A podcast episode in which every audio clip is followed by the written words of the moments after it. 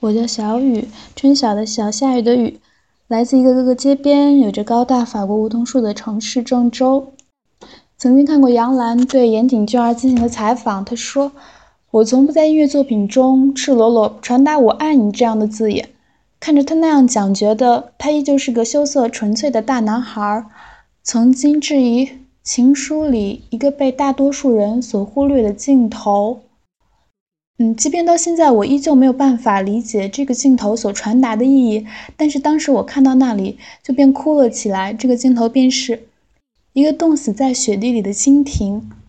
后来同前男友提及时，他说：“一个电影致使我们感动流泪，或许我们并不需要去追究感动的理由。